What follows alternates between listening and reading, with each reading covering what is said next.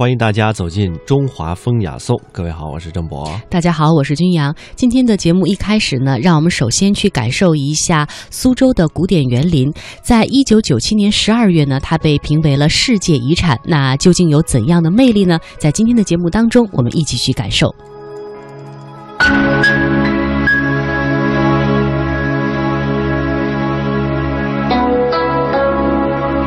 在这个地方，中国古代的文人们以优雅的情绪、超凡脱俗的美感，用无数个风花雪月的时光建造起一座座园林。他们在繁华的闹市里营造了一片属于自我的寂静山林。平日里绘制着一卷卷水墨风光，吟唱出一首首优美诗篇。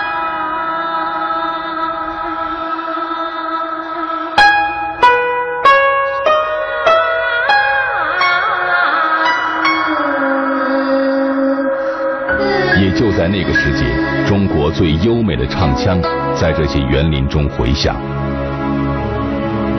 所有的中国人都认为这里就是人间天堂，而这些天堂中的一座座园林，就是每个人梦想中的精神家园。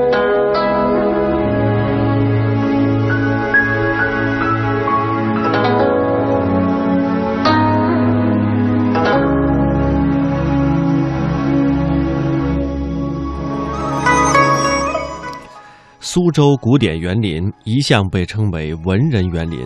白居易在《草堂记》当中说：“富贵土为台，聚泉石为山，环斗水为池。”这是文人园林的范式。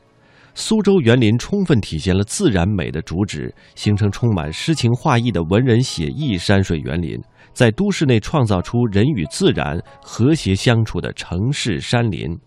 世界遗产委员会这样评价苏州古典园林：没有哪些园林比历史名城苏州的四大园林更能体现出中国古典园林设计的理想品质。咫尺之内再造乾坤，苏州园林被公认是实现这一设计思想的典范。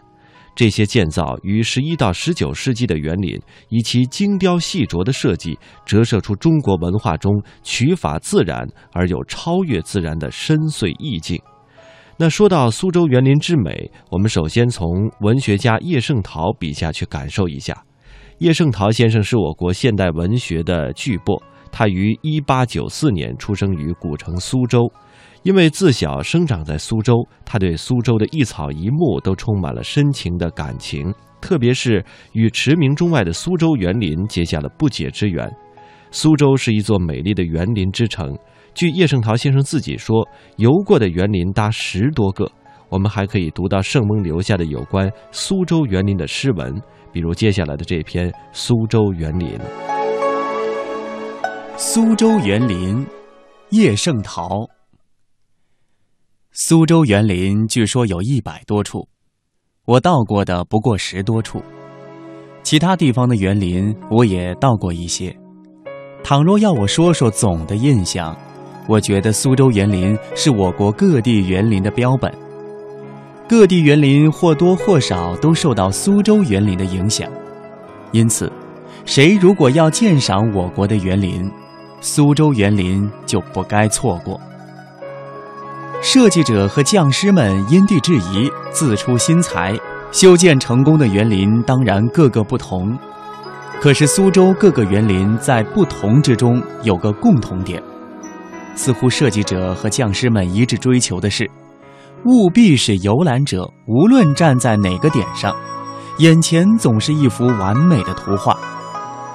为了达到这个目的，他们讲究亭台轩榭的布局，讲究假山池沼的配合，讲究花草树木的映衬，讲究近景远景的层次。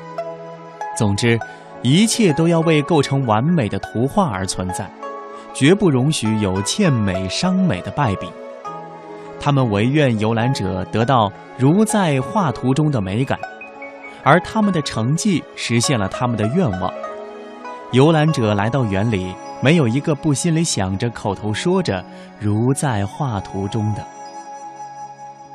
我国的建筑，从古代的宫殿到近代的一般住房，绝大部分是对称的，左边怎么样，右边也怎么样。苏州园林可绝不讲究对称，好像故意避免似的。东边有了一个亭子或者一道回廊，西边绝不会来一个同样的亭子或者一道同样的回廊。这是为什么？我想用图画来比方，对称的建筑是图案化，不是美术化，而园林是美术化。美术化要求自然之趣，是不讲究对称的。苏州园林里都有假山和池沼，假山的堆叠可以说是一项艺术，而不仅是技术，或者是重峦叠嶂。或者是几座小山配合着竹子花木，全在乎设计者和匠师们生平多阅历，胸中有丘壑，才能使游览者攀登的时候忘却苏州城市，只觉得身在山间。苏州园林栽种和修剪树木也着眼在画意，高树与低树俯仰生姿，落叶树与常绿树相间。花时不同的多种花树相见，这就一年四季不感到寂寞。没有修剪的像宝塔那样的松柏，没有阅兵式似的道旁树，因为依据中国画的审美观点看，这是不足取的。游览者必然也不会忽略另外一点，就是苏州园林在每一个角落都注意图画美，街气旁边栽几丛书带草。墙上蔓延着爬山虎或者蔷薇木香，如果开窗正对着白色墙壁，太单调了，给补上几杆竹子或几棵芭蕉，诸如此类，无非要游览者即使就极小范围的局部看，也能得到美的享受。可以说的当然不止以上这些，这里不再多写了。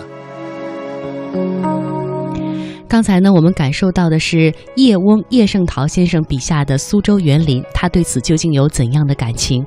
那说到苏州园林，它本身有怎样的发展历史呢？接下来我们一起来了解。苏州是一座具有两千五百余年建造历史的古城。关于苏州园林的发展历史，可以追溯到春秋战国时期，当时各国诸侯都喜欢修建，互相比美。那个时候，吴国到阖闾时期已经很强大了，在园林建造上也不甘落后。阖闾及其子夫差利用苏州郊区的自然山水，建造了规模宏大、建筑华丽的姑苏台、管娃宫，可以说是苏州最早的皇家园林。晋朝时开始出现官绅的私家花园，最著名的是故碧江营造的碧江园，其池馆林泉之盛，当时号称吴中第一。这一名园一直到唐代都还存在。唐代大诗人李白还有“竹岸碧江园”的诗句描述此园。隋唐时期，苏州经济发展很快，园林建设也兴旺一时。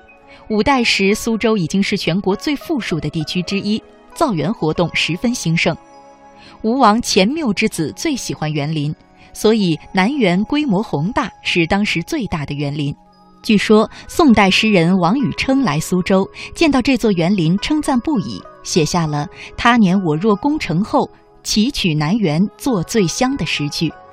宋代时，苏州经济更为繁荣，已有“上有天堂，下有苏杭”的称谓，造园活动更是盛极一时。我们今天将为大家介绍到的狮子林就诞生于此时。明清两代，苏州的造园活动出现新的高峰。据《苏州府志》记载。苏州园林在明代有二百七十一处，著有留园、拙政园、五峰园、艺圃等，尤以拙政园和留园极负盛名。清代苏州园林有一百三十一处，环秀山庄的假山别具一格，在古典园林中也并不多见。明清时期，私家花园更是蔚然成风，影响所及，一般城市宅地、乡村民居也往往在门前开辟小型庭院，凿石叠山，培花植树。说过了苏州园林的发展历史，那么接下来呢，我们和大家一起走进苏州园林的代表园林——沧浪亭、狮子林和拙政园。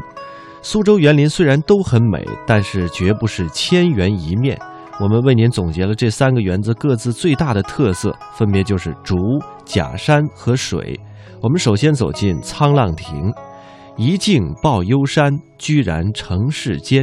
这是宋代诗人苏舜钦写《沧浪亭》的诗句。沧浪亭在苏州现存诸园当中历史最为悠久，始建于北宋，为文人苏舜钦的私人花园，称作是沧浪亭，也是中国园林长廊的经典之作。园林内呢，以土石结合的假山为主，主峰的最高处就是，呃，造型最为古朴，名为沧浪亭的石亭。这个园林也因此而得名。我们接下来重点就来说说沧浪亭的竹。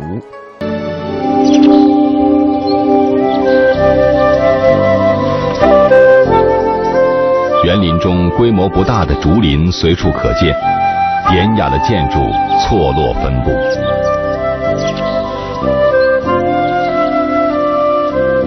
庭院间的石子小路弯曲穿行，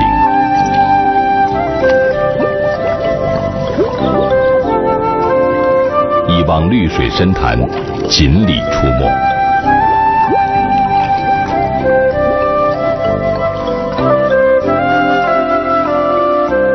沧浪亭，九百余年来，杰出的诠释着苏州古典园林的幽静之美。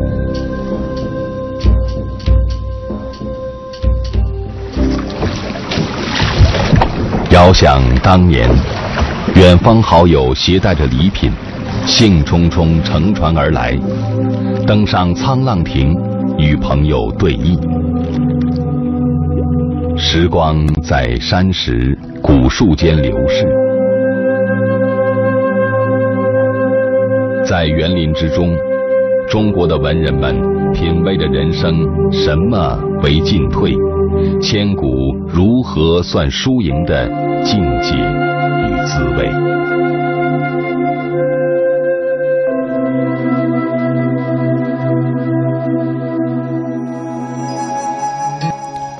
接下来的时间呢，我们再来说一说狮子林。狮子林呢是呃苏州现存唯一的一座始建于公元十四世纪中国元代的园林。它是由一位禅师为了纪念他的老师而建造的。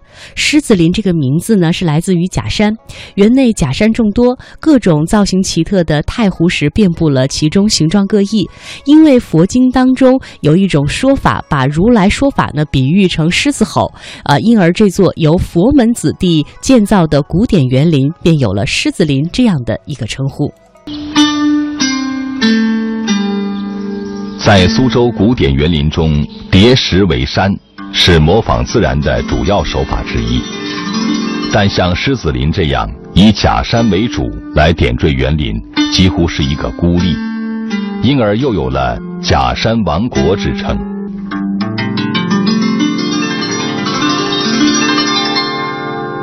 狮子林将山川的壮丽融入苏州古典园林特有的秀美，独树一帜。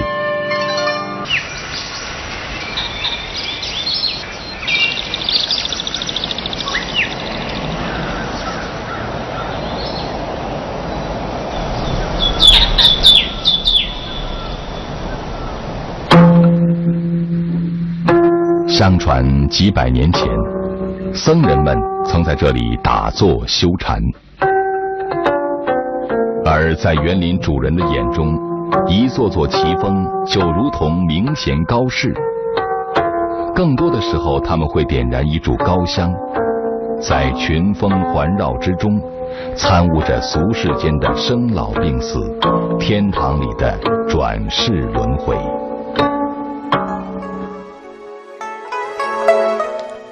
最后，我们将为您呈现的是拙政园。拙政园始建于公元十五世纪初，现占地七八十亩，是现存的苏州古典园林中面积最大的一座。整个空间充满了自然的风韵，气氛宁静而又深远，显示出了十六世纪中国明代的造园格局。园林的主人当年曾乘风破浪万里行游，而今隐退于园林之中。这座静止的香洲也便成为一种豪情的象征，在香洲的平台之上安置好一张古琴，烟雾渺渺，抚一曲高山流水，是回忆，更是寄托和慰藉。这种旋律曾长久地在一片片精致的人造山水间回响，最终成了苏州古典园林的绝唱。而拙政园诞生之初就以水为主导。拙政园的建造，典型的代表了苏州古典园林的普遍历史。